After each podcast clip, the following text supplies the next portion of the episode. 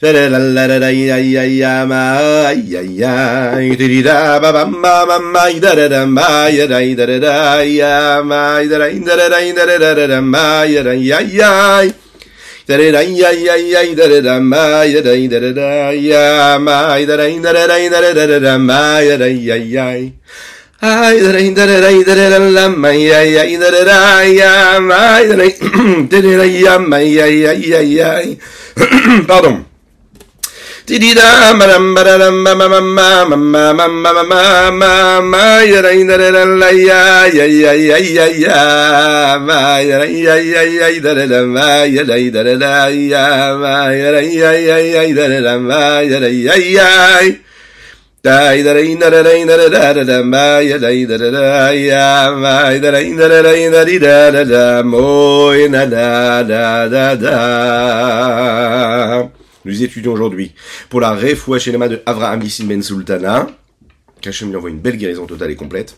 Nous étudions les Unishmat, notre cher Avraham Ben Yosef Verina. Fit aussi, si vous avez vous aussi une dédicace particulière, n'hésitez pas à nous l'envoyer par message. Vous avez la petite adresse qui s'inscrit avec toutes ces publications-là. Biour Alaniskar Leel, une explication à ce qui a été dit un petit peu plus tôt. En général, on n'a pas cette introduction, mais là c'est particulier. On va nous expliquer un petit peu ce qui a été dit dans le Zohar. Un peu comme on l'a fait hier, avant-hier. Il est dit comme ça dans le Zohar à Kadosh, le Saint Zohar, qu'un tzaddik qui quitte ce monde-là, eh bien, qui quitte physiquement ce monde-là, il se trouve dans tous les mondes encore plus que de son vivant. On va les expliquer de manière longue et de manière profonde ici. On peut le comprendre. Une personne qui quitte ce monde-là, elle quitte son enveloppe corporelle. Si elle quitte son enveloppe corporelle, elle n'est donc plus limitée par les limites du corps et de la matière. Elle devient donc libérée de tout cela. C'est la raison pour laquelle une personne qui nous quitte ici-bas physiquement est beaucoup plus présente. On le sait à travers les mitzvot qu'elle a pu accomplir, à travers tout ce qu'elle a réussi à transcender pendant toute son existence, les anges qu'elle a pu créer à travers chaque mitzvah, les anges qu'elle a pu créer à travers chaque mot de Torah, chaque mot d'étude de la Torah, chaque mot de Tefila. Ils sont là, eux. Eux, ils sont, ce sont des créatures qui ne sont pas limitées par le corps et par le temps et par l'espace. Ils dépassent toutes les limites. Imaginez maintenant ce que ça peut être un tzaddik. Un tzaddik qui, lui, en réalité, toute sa vie, elle est consacrée à diffuser, à représenter, à faire briller, à dévoiler la présence de Dieu ici-bas sur terre. Les Chaim, les Chaim. Mais Tzarik Lavin, il nous faut comprendre un peu quelle est cette idée-là. Tinar Beolamot Je peux comprendre que dans les mondes supérieurs, euh, ce tzaddik-là se trouve encore plus qu'il ne l'était que de son vivant. Bah, l'autoshama, parce qu'il est en réalité monté dans ces mondes-là. Donc, comme il est dans les mondes euh, spirituels supérieurs, je peux comprendre qu'il est encore plus présent.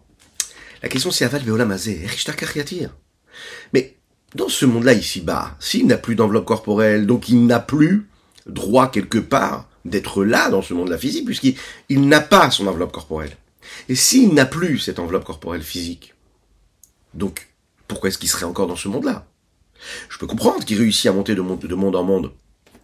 D'accord, mais dans des mondes spirituels, des mondes élevés. Pas dans le monde ici, dans le monde inférieur, le monde ici bas matériel. Le Rabbi Shonzalman par la première personne et dit, euh, c'est ce que je vais expliquer par rapport à ce que j'ai reçu.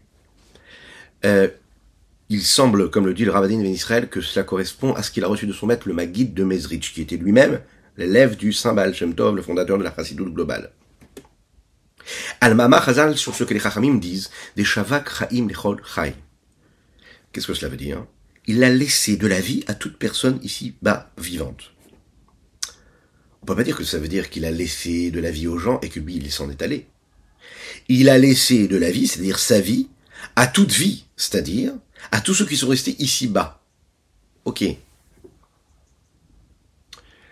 Qu'est-ce que ça veut dire qu'il a laissé de la vie à ceux qui sont ici-bas dans ce monde-là? Shabbat Chaim Lechol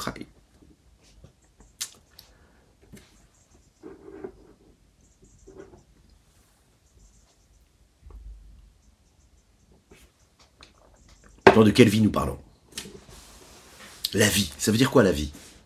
Il a tellement de définitions à donner à la vie, tellement d'interprétations à lui donner à cette vie-là.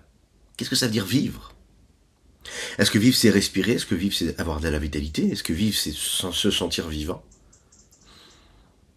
Qu'est-ce que ça veut dire vivre? Il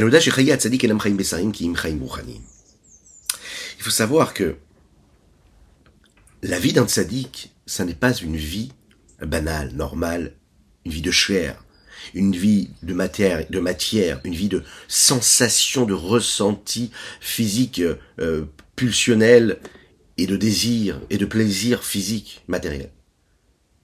Le monde extérieur, le monde profane, nous vend complètement l'inverse. Il nous vend que une vie, se sentir vivant, se sentir exister, ben c'est jouir, profiter de la vie profiter de la vie, tous ces mots-là, en fait, qui nous conditionnent depuis que nous sommes tout jeunes, quand on vit dans des sociétés qui nous entourent, dans lesquelles nous vivons quasiment tout le monde ici, c'est que la véritable vie, se sentir vivant, se sentir exister, c'est être, c'est l'ego, c'est le narcissisme, l'égocentrisme, c'est le ressenti, c'est quelle expérience je suis en train de vivre. Qu'est-ce que mon corps ressent?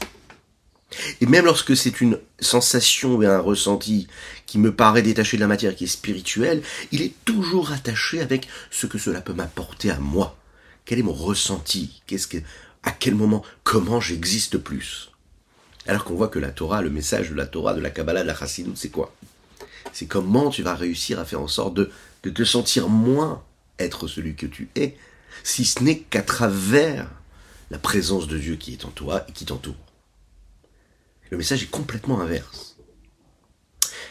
La raison pour laquelle nous étudions la chassidoute, il doit vivre selon ses préceptes. C'est justement pour réussir à sortir, à s'extriper de ce que ce monde-là nous impose et exige de nous. C'est un combat permanent parce qu'en fait, on vit selon ses lois. On se lève le matin, on est happé par ce mouvement-là, par ce tourbillon. Le problème, c'est que la fête d'un tourbillon est toujours très très très négative, logiquement. Puisqu'on ne sait même plus après d'où on vient. La vie d'un tzaddik, ça n'est pas une vie de chair, c'est une vie qui est une vie spirituelle, une vie de sainteté. Chaque homme, en tout temps, a quelque chose qui le fait vivre. Il a une raison pour laquelle il vit. Ça peut être quelqu'un, ça peut être quelque chose, ça peut être une raison, quelque chose qui le, qui le touche quelque chose qu'il désire, qu'il souhaite, quelque chose qu'il craint. Et autour de cela, il va penser, il va parler et il va agir. Il vit. Il y a ces personnes-là qui, dans ce monde-là, dans ce monde matériel physique, ces choses du monde les font vivre. Même s'il pense, même s'il fait d'autres choses, il les fera ou il les vivra toujours de manière superficielle et a priori extérieure à lui. Et là, il faut essayer d'intégrer cette idée-là que le Rabbi Shonzalman nous donne ici. On n'est peut-être pas tous des tzadikim, mais on tend vers ce qu'un tzadik est, puisque lui représente le chemin de la vérité. Lorsqu'un homme comprend que ce qu'il est en train de vivre, cela doit être quelque chose qui doit vivre en pleine conscience et à 100%, il lui donne une dimension qui est beaucoup plus grande, qui lui fait dépasser les limites du monde et de la vie physique. Je peux aspirer à quelque chose, je peux avoir une forme de vitalité dans ma vie de tous les jours, je peux courir après quelque chose, je peux souhaiter quelque chose, et pour autant parler, penser et agir complètement différemment. C'est-à-dire que ce que je vais faire ou ce que je vais penser, je vais y penser ou je vais le faire parce que j'ai été conditionné pour le faire, mais de manière totalement superficielle, non assumée, pas profonde. Je pense qu'il faut, d'accord? Mais je ressens différemment. Je ressens quelque chose, mais en réalité je fais différemment.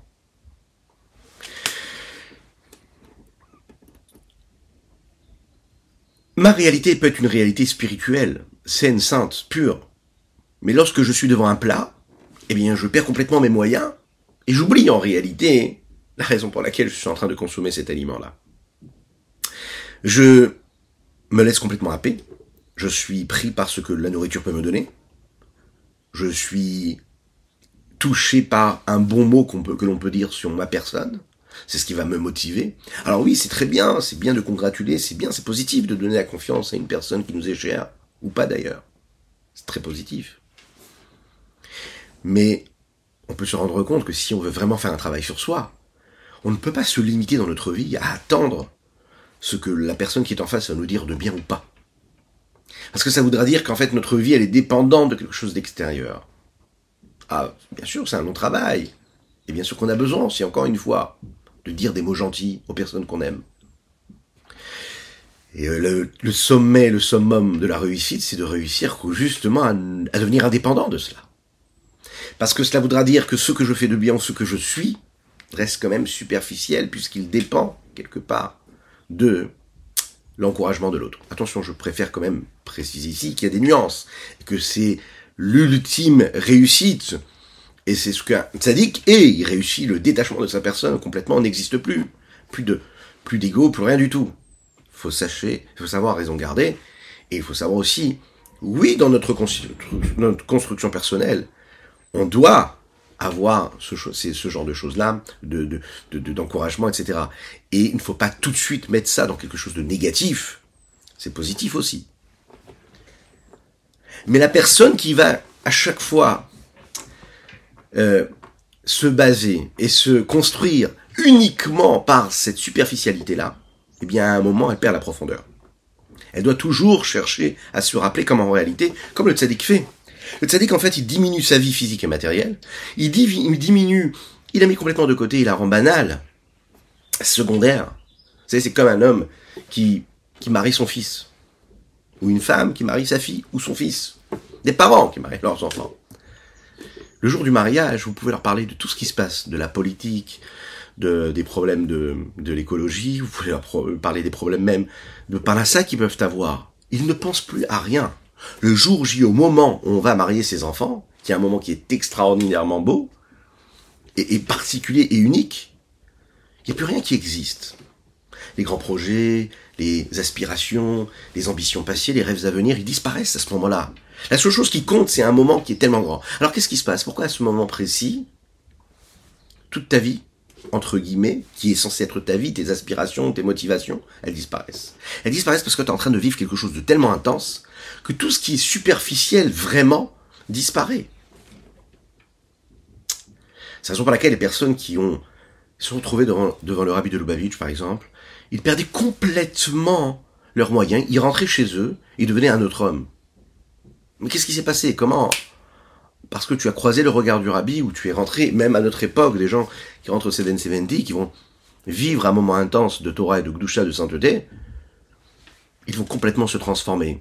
Les personnes qui rencontrent un sadique, ils le voient, ils sont complètement transformés.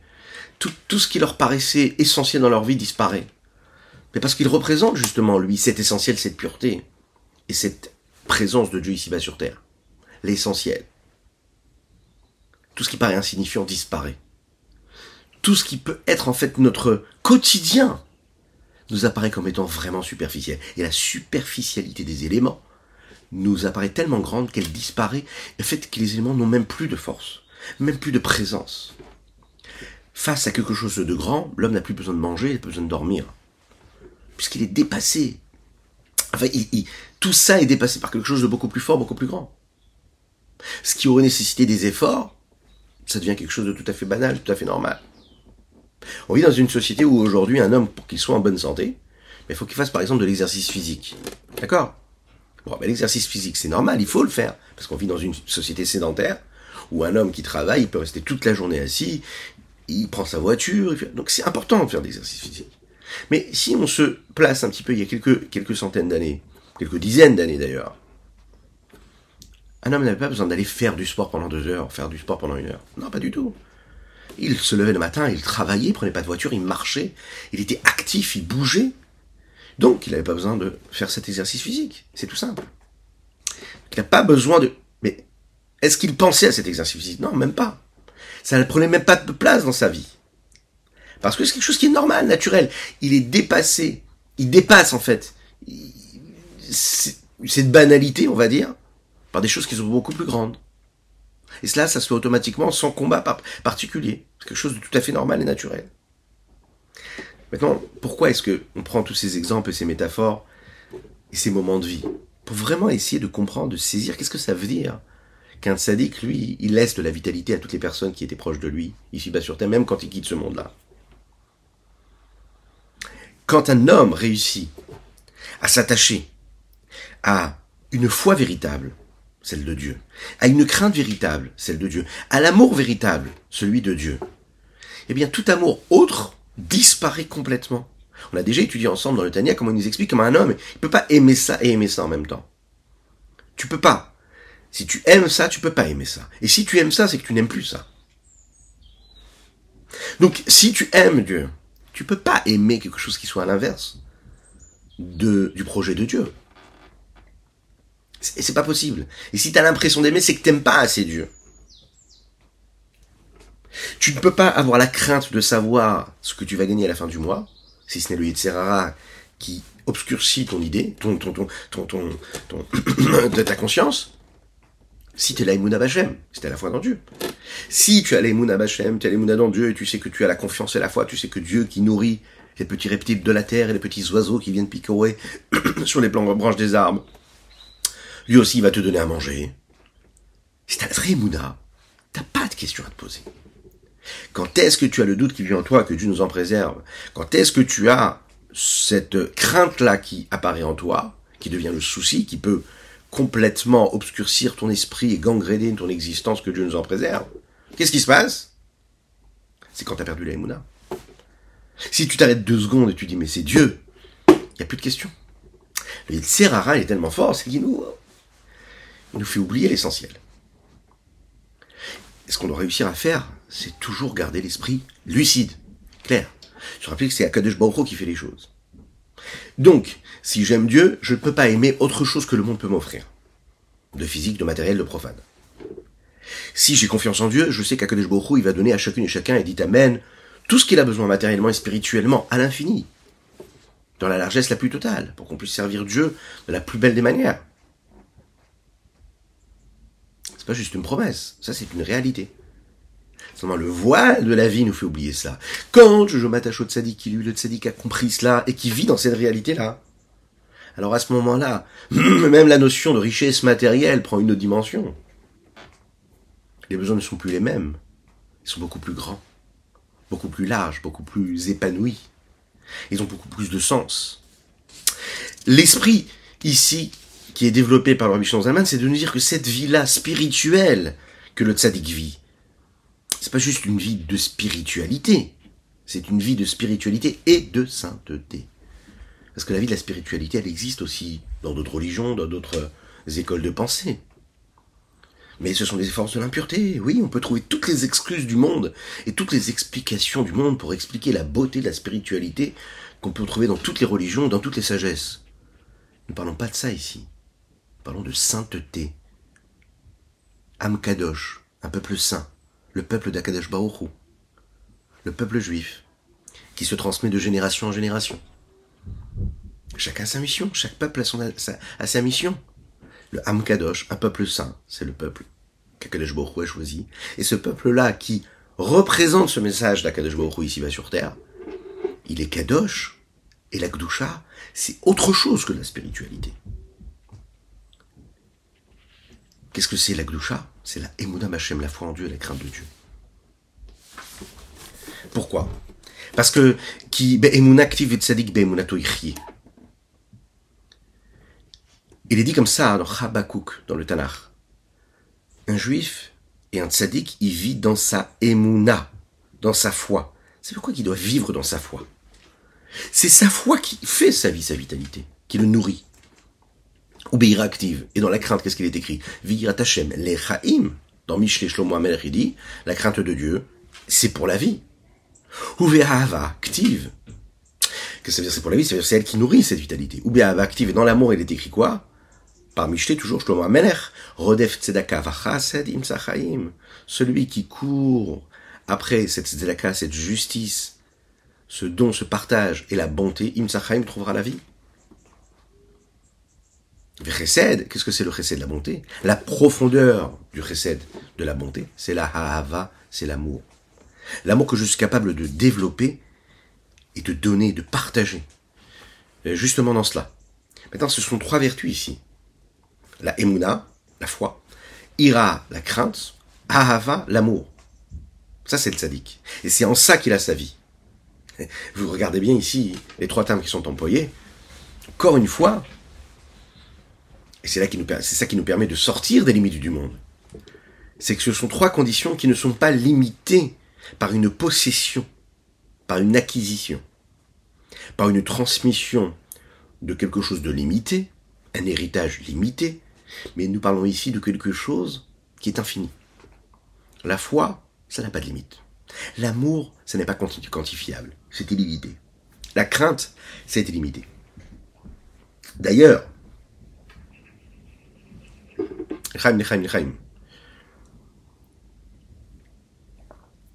et la Jra Pratit me, me, dit de faire les chaim et de penser à notre ami Eli qui nous suit tous les jours, que Hachem te donne plein de brachot dans tous les domaines. Les chaim, les chaim, Eli.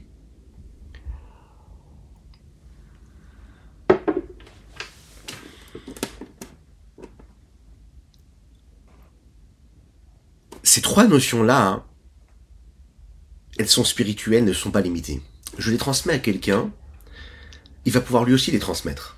Et c'est ça qui est génial. C'est que c'est pas quelque chose de physique, de limité, même une richesse infinie, le plus beau des châteaux, d'accord, que je transmets à quelqu'un d'autre.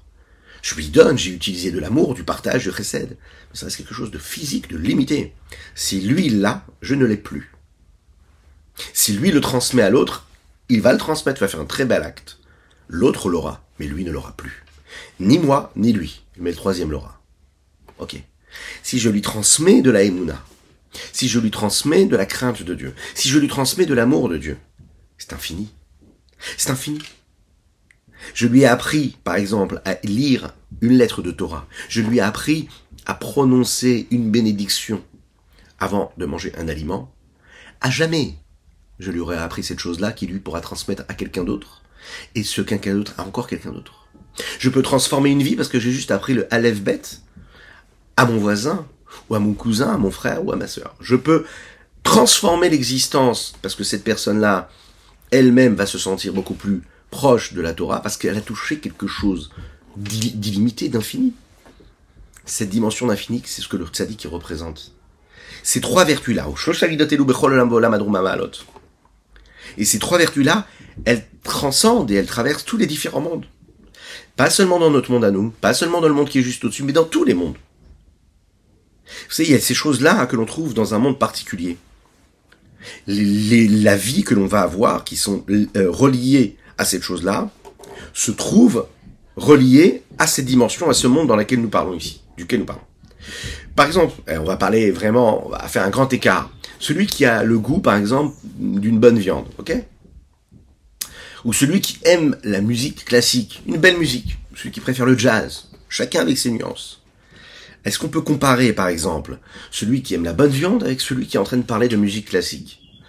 Pas du tout, c'est pas possible, parce que la notion de goût et de la texture et euh, de, de, la cuisson qu'il y a dans cette viande-là, ou du nombre de jours où elle a maturé, et le nombre de nuances et de silences qu'il y a et qui constitue cette œuvre musicale, ce n'est pas comparable. On est dans deux mondes différents. Il y a celui qui peut parler avec poésie de ce morceau de viande, ce qui correspond pas du tout à la vision de la Torah. Et il y a celui qui va parler avec la plus grande des poésies de la musique, mais ce ne sera jamais, jamais, jamais les mêmes mondes qui se, qui se, qui se rejoignent. On parle de deux mondes, de deux notions différentes. Alors qu'un homme qui touche à la spiritualité, à la sainteté de Dieu, il touche à une forme d'infini qui transcende tous les mondes, parce que la dimension d'infini de Dieu se trouve partout, dans tous les mondes. On ne parle pas de deux notions différentes. Quand on réussit à comprendre cela, et on comprend aussi qu'à Kol et Bechinat Malat, Olamot Zealze, Balul Kanoda, ces vertus, elles ne se trouvent pas de manière égale, attention, elles vont changer en fonction de chaque monde, mais leur nature sera toujours la même. Et c'est ça la différence. La nature de la présence d'Akadosh Baruch qui va se révéler à travers l'approche que je vais avoir quand je me rapproche de ce que le tzaddik est, à savoir, dans la foi, dans l'amour et dans la crainte de Dieu, me permet d'avoir une vie qui est transcendée et qui dépasse les limites de ce monde-là, même quand le tzaddik quitte ce monde physiquement. Il peut donc continuer à nous nourrir. C'est ce qu'on développera à Bezrat Hashem dans notre prochain cours, Bezrat Hashem demain.